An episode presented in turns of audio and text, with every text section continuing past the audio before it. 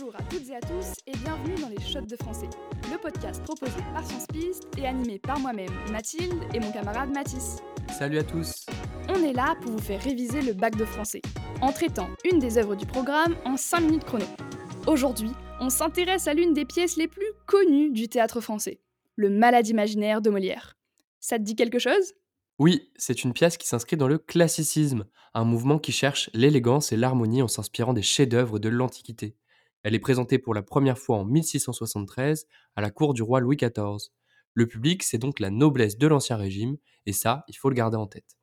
D'ailleurs, je ne sais pas si tu sais, mais c'est la dernière pièce écrite par Molière, parce qu'il est mort quelques heures après la quatrième représentation. Ah, mais du coup, il est pas mort sur scène comme tout le monde le dit? Et non, ça c'est Dalida. Bon, dans la pièce, Molière incarne Argan, un homme hypochondriaque, c'est-à-dire qui a toujours peur de tomber malade. D'où le titre, le malade imaginaire. Argan est marié à Béline, une femme qui n'attend que la mort de son mari pour hériter de sa fortune.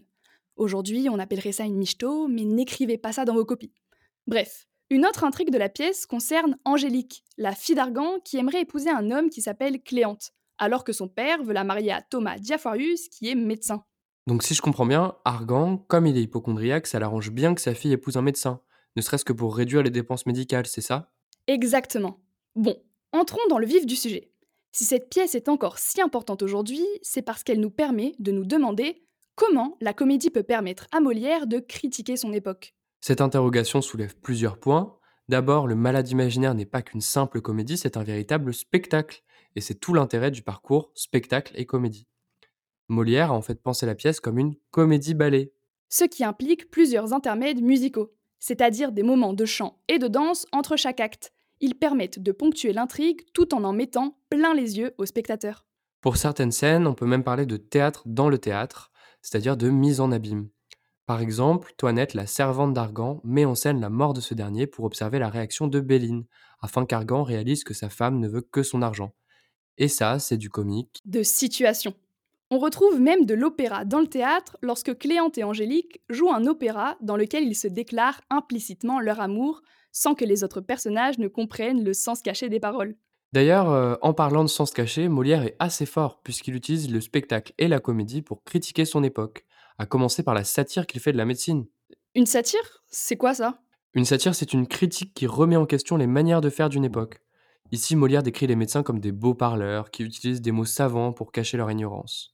Ah oui, c'est comme par exemple quand Thomas Diaphorius, le médecin auquel Argan veut marier sa fille, apparaît comme un bonnet lorsqu'il confond Angélique et sa belle-mère Béline. C'est ça. Molière se moque des médecins en dénonçant aussi l'inefficacité de leur pratique. Argan parle par exemple de ses lavements, une pratique médicale pas très hygiénique à l'époque. Le comble de cette satire survient à la fin de la pièce, lorsqu'Argan se fait lui-même médecin, simplement en portant l'habit de médecin.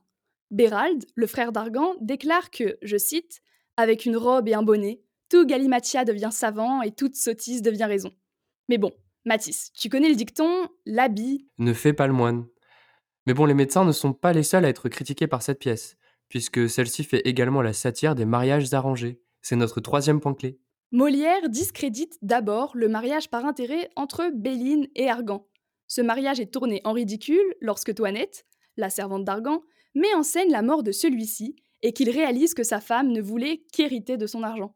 Molière critique aussi le mariage arrangé entre Angélique et Thomas Diafoirus, puisque ce dernier ne sait même pas qui il est censé épouser, alors qu'Angélique déclare clairement son refus de se marier avec cet homme.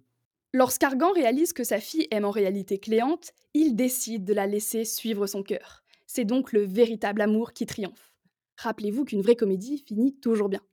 En plus, à l'époque, c'est peu commun de prendre en compte l'opinion de la femme dans un mariage. Et ça, c'est progressiste de la part de Molière.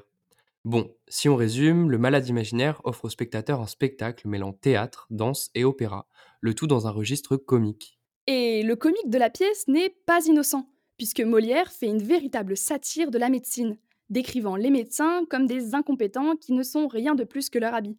Enfin, Molière dénonce l'absurdité des mariages d'arrangés, phénomène encore très courant au XVIIe siècle, et c'est le véritable amour qui lie Angélique à Cléante qui finit par triompher. Voilà, c'est tout pour aujourd'hui. N'hésitez pas à partager ce podcast avec vos amis qui sont en train de réviser. Et n'oubliez pas de faire un tour sur nos Instagram, sciencepiste et studiogrammemthld pour enregistrer la mini-fiche de synthèse associée à ce podcast et à vous abonner.